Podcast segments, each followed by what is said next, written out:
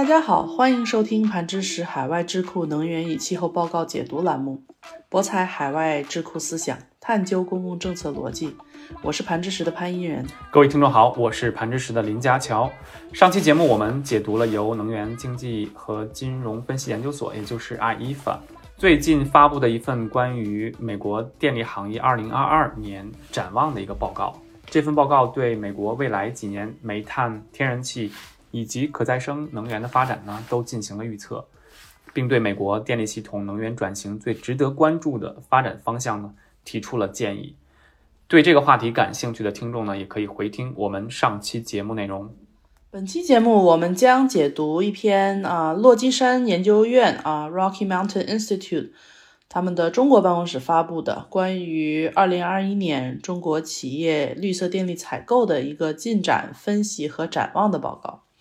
本报告发布于二零二二年的三月份，主要研究了中国在二零二一年的绿色电力发展和绿电交易对企业的这个碳减排的影响。这个报告的话，其实是分了三个部分，它是首先介绍了就是可再生电力市场的发展，那第二部分的话呢是绿色电力采购的这个选择。最后呢，是对未来绿电采购的这个规划呢提出了一些建议。我们首先就看一下，就是第一部分嘛，其实是给出了一个比较宏观的一个这个中国绿电发展的一个图景吧。二零二一年九月份的时候呢，绿色电力交易试点启动会在北京召开了，那这样的话就宣布了中国绿色电力交易试点的一个启动。那我们之后也会聊到，就是关于这些试点交易的一些状况。那这一次绿电交易在推动清洁能源发展的方面呢，其实是迈出了重要的一步。它不但能满足就是电力用户购买跟消费绿色电力的这个需求，并且呢也能提供相应的这种消费认证的信息。另外的话，我们也可以看到，就是去年十月份的时候啊，就是国务院其实发布了二零三零年前碳达峰行动方案。那这其中呢，其实也指出了就是关于二零二五年之前呢，非化石能源占比要达到这个百分之二十。那到二零三零年呢，是到百分之二十五这样的一个规模。那这都是比较宏观的一些这个可再生电力发展的一些信息吧。那另外的话，就是还有就是新发电的这种电网呢，要确保百分之五十的可再生电力的一个占比。那这种趋势这个往下发展的话呢，那其实是到二零三零年啊，那就风电跟太阳能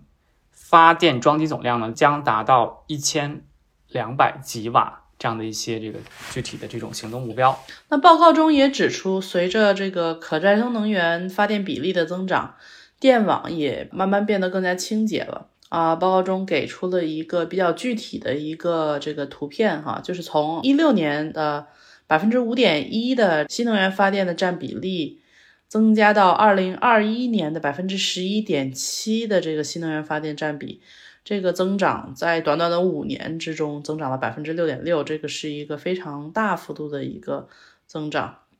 那在呃二零二一年呢，中国的风能和太阳能光伏的容量也增加到了六百三十六的这个吉瓦的发电量，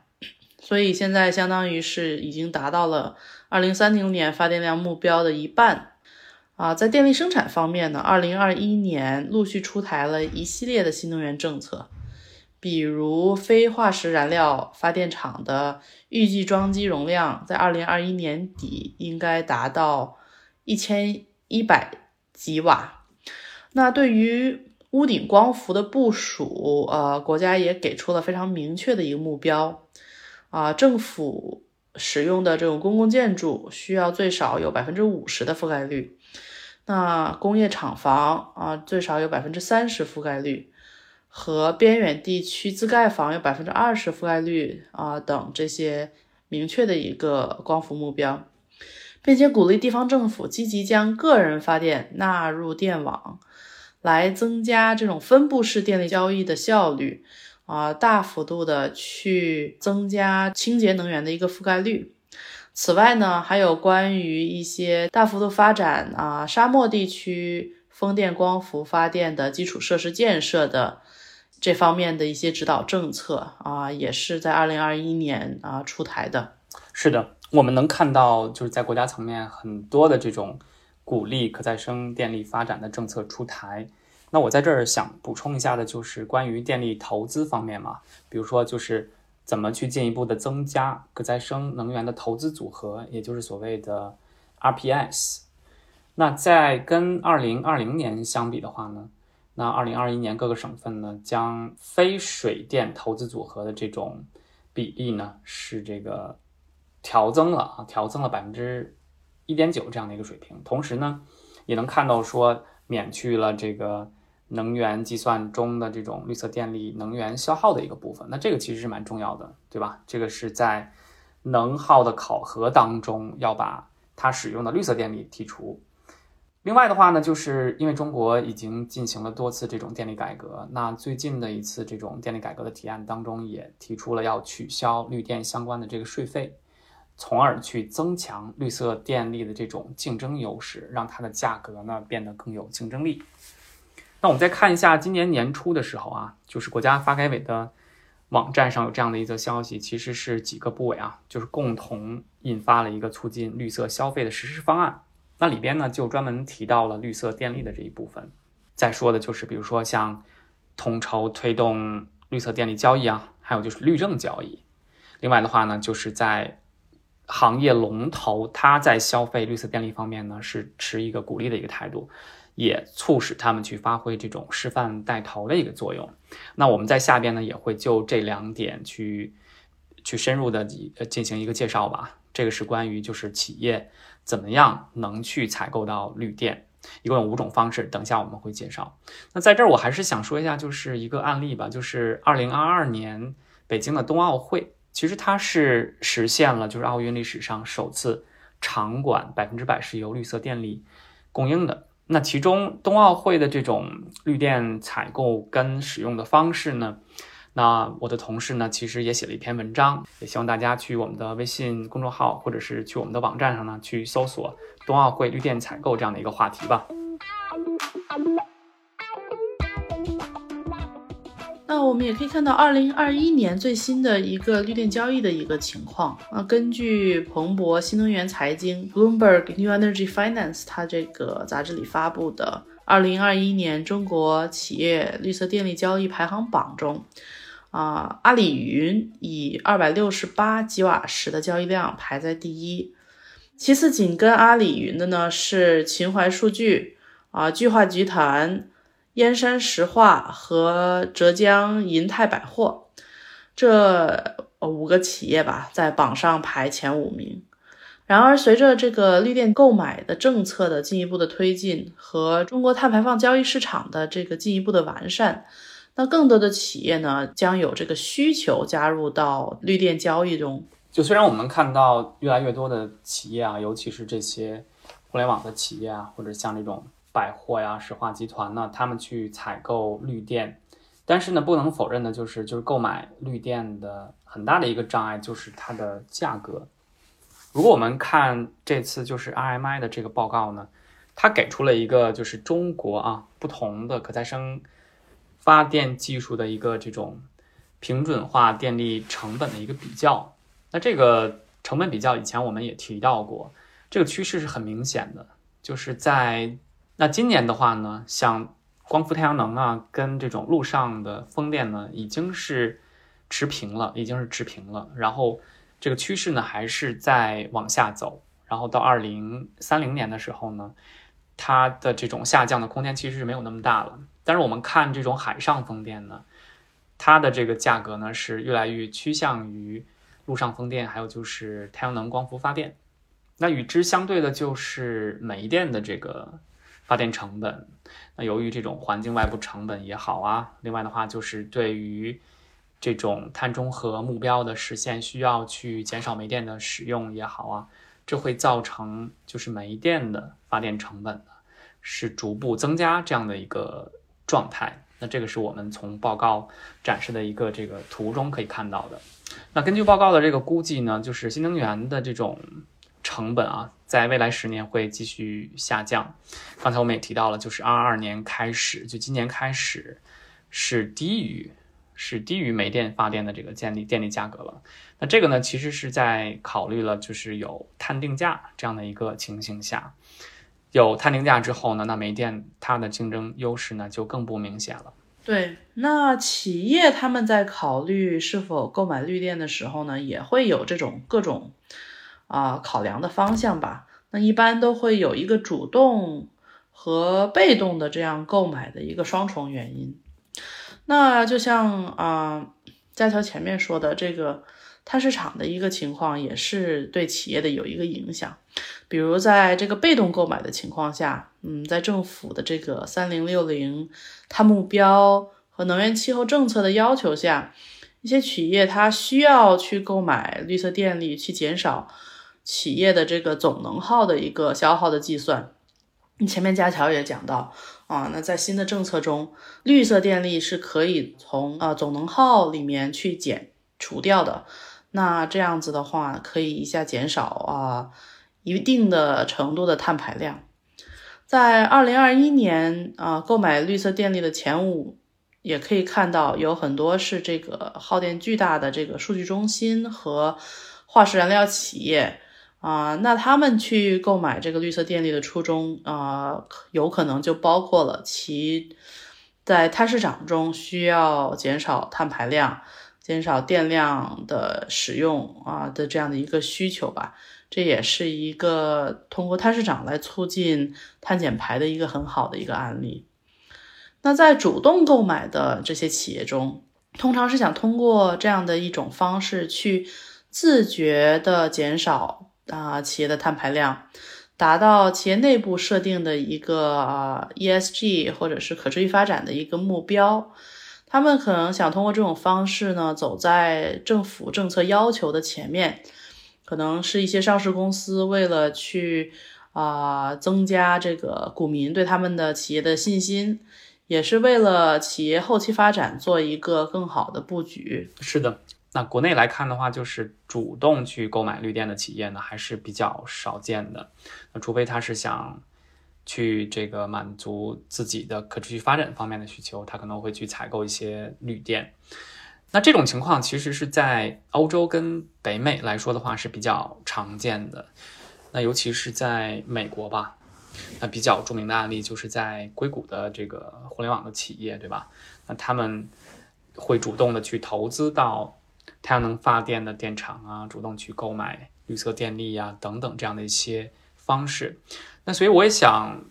就是抛出这样的一个问题吧，因为 RMI 啊，它本身是一个美国的一个职工，那它一定是在美国进行了不少这方面的研究跟探索，还有倡导。那所以这方面的话，艺人能不能介绍一下呢？哦，对，美 RMI 它在美国的这个发出的一篇报告呢，是去年。二零二一年七月份，他也是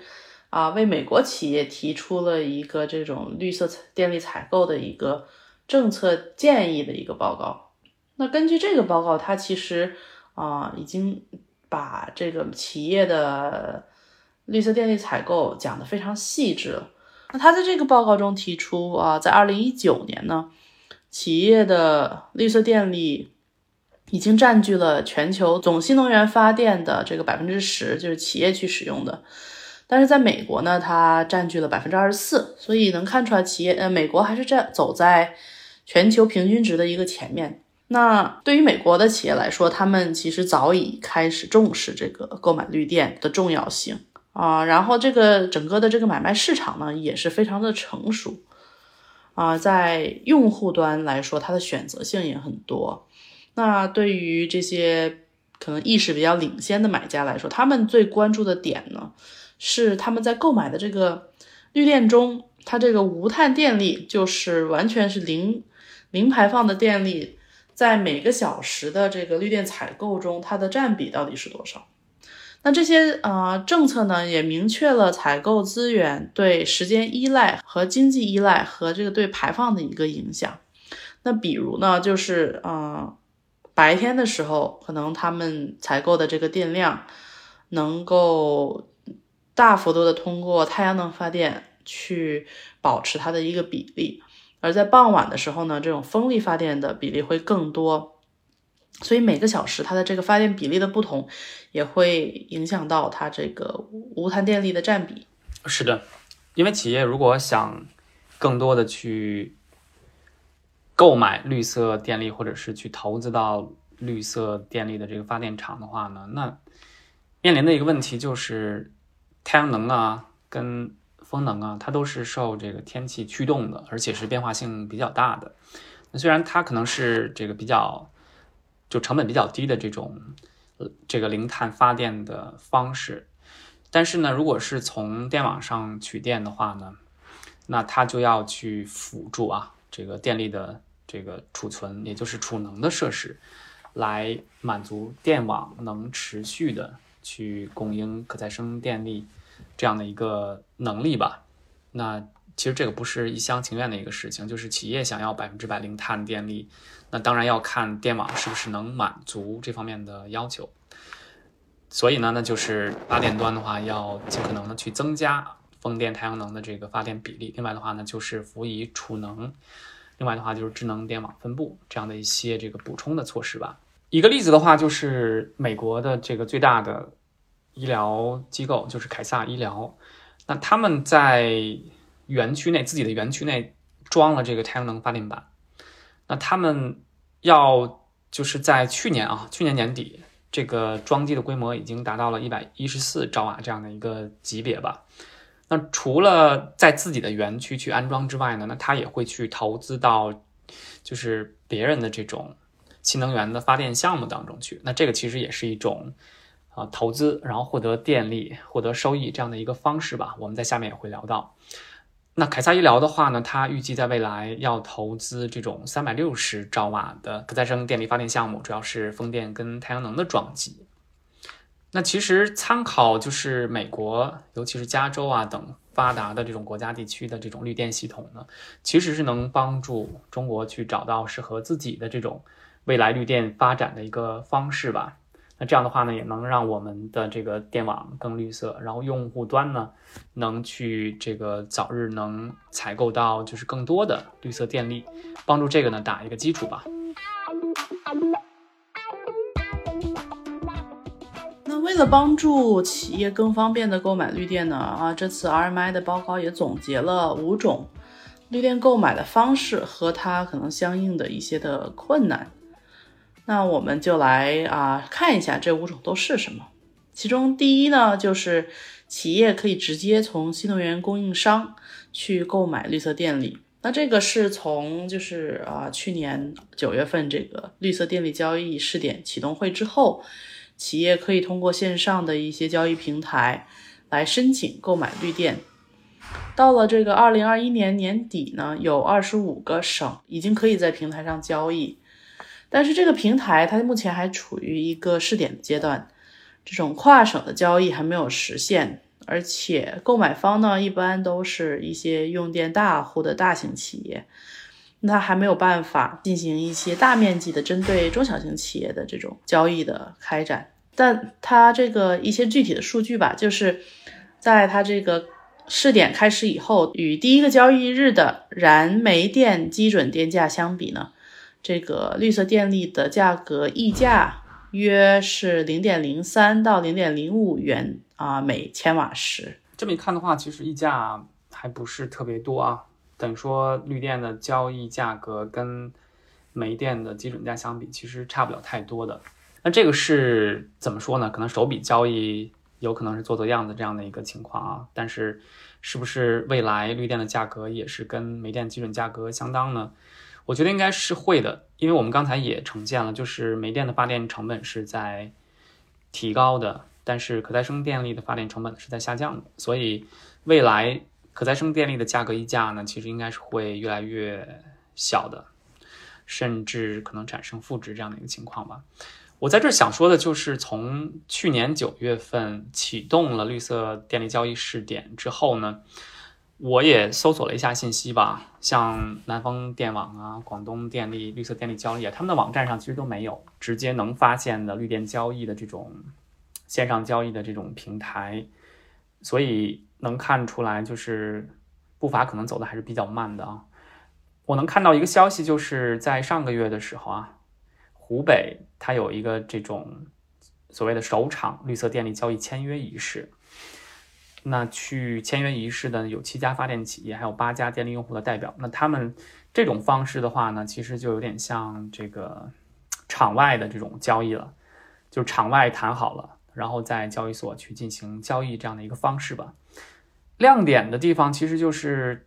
就它引入了一个这种电碳协同这样的一个概念吧，就是不光是能去签发一个绿色电力交易凭证这样的一个东西，另外的话呢，那它也能。去在那个凭证上去看到它的减排量，就是所谓的这个双重认证，不光是绿色电力的认证，也还是有这种所谓的碳市场的一个认证。啊，那第二个这种购买绿电的方式呢，就是咱们比较传统的这个绿证的一个交易。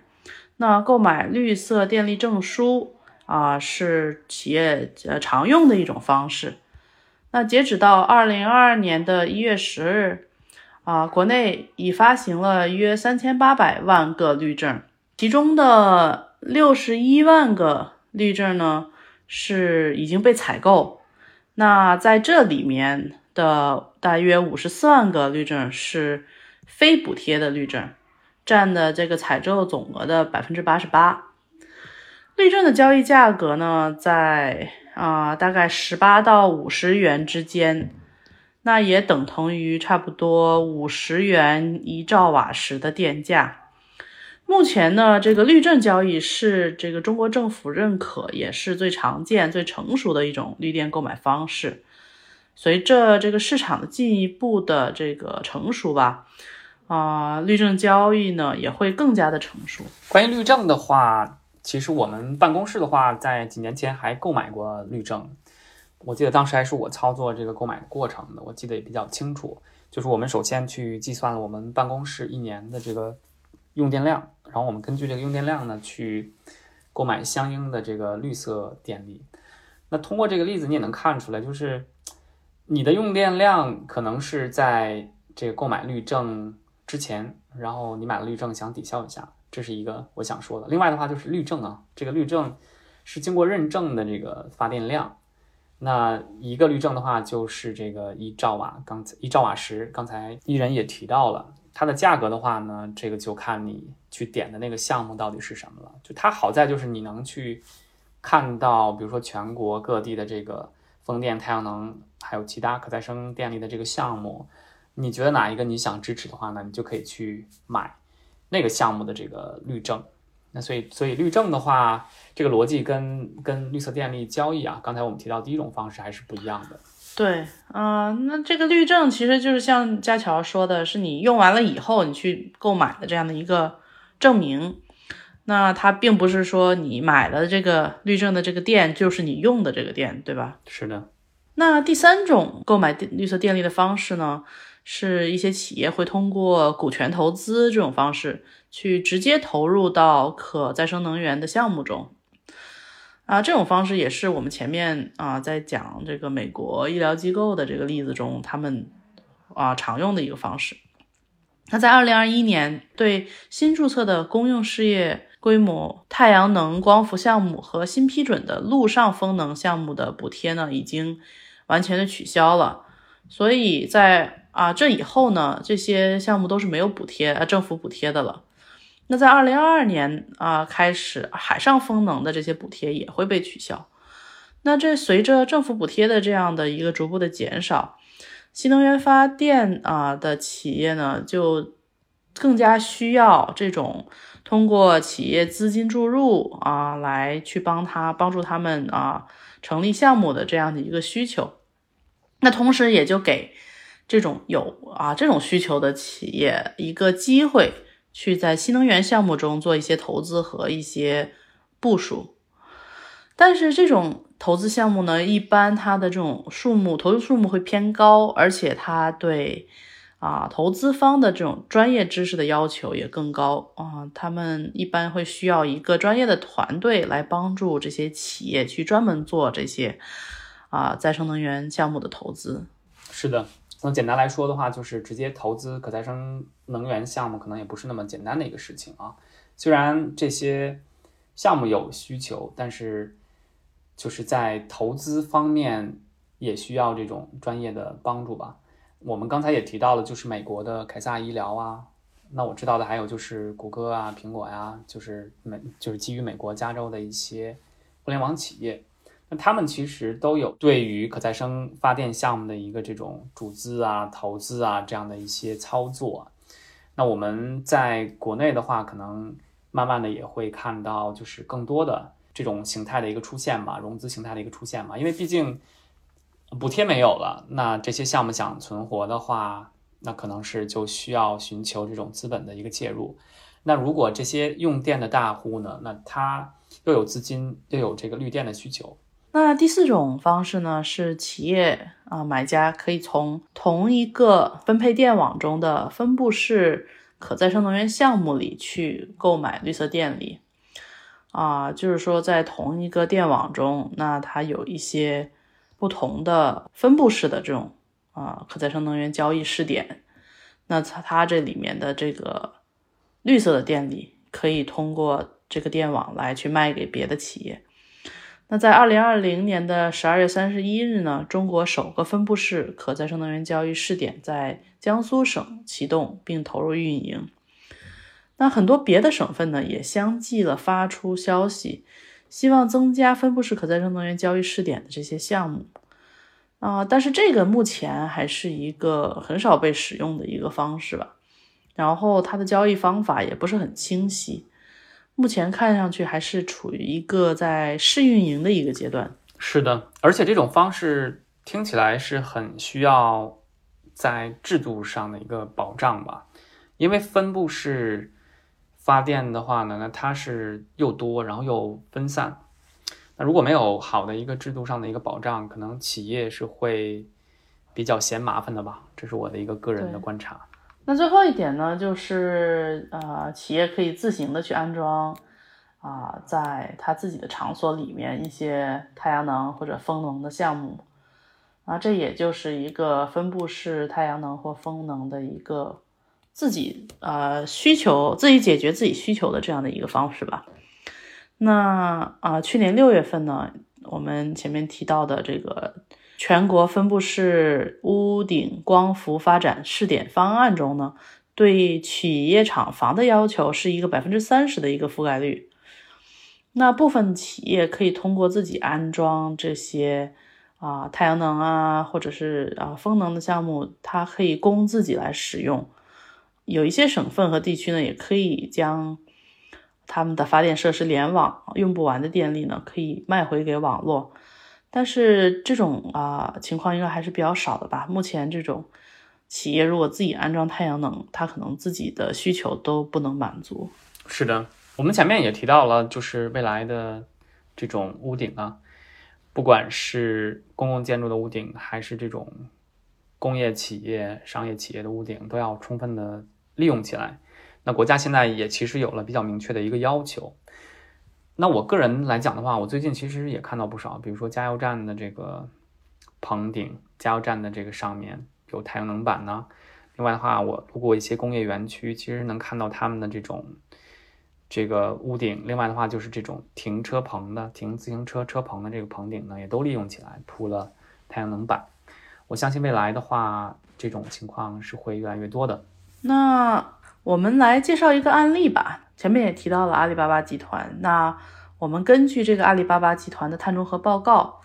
啊，看到旗下的这个多个业务发展方向呢，都在全面的增加可再生能源的一个采购，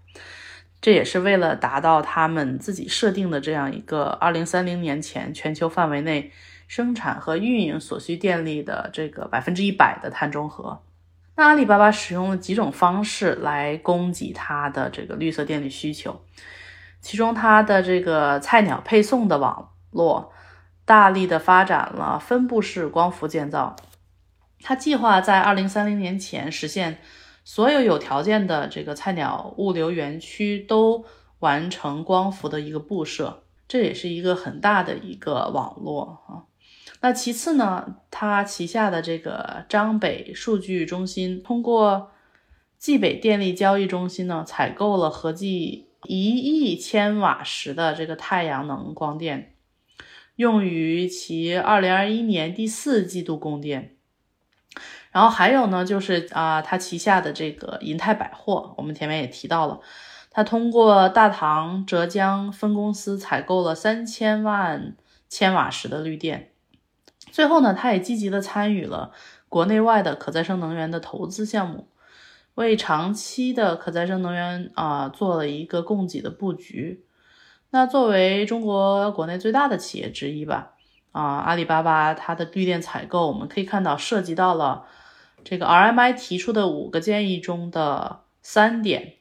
然后也是相对于啊别的企业是非常的积极的。对我也能看到阿里巴巴它其实还是比较积极的。那我们刚才提到了就是彭博新能源财经的这个排名，绿电采购的排名。那其中呢有前五名中有两个都是阿里系的，一个是阿里云，一个是浙江的银泰百货。那通过这个其实也能看出来阿里对这个东西还是很重视的。那背后的原因的话，我觉得一个是响应国家的这种双碳目标的一个这个号召吧，就是作为用能大户，那也积极响应国家号召，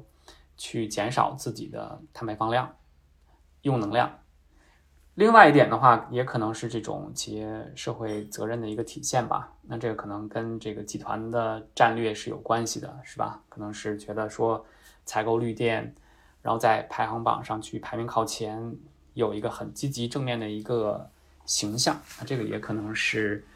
背后的一个原因吧。那好，那以上呢就是我们本期的节目内容，感谢各位收听，博彩海外智库思想，探究公共政策逻辑，更多精彩内容，我们下期再见，拜拜，拜拜。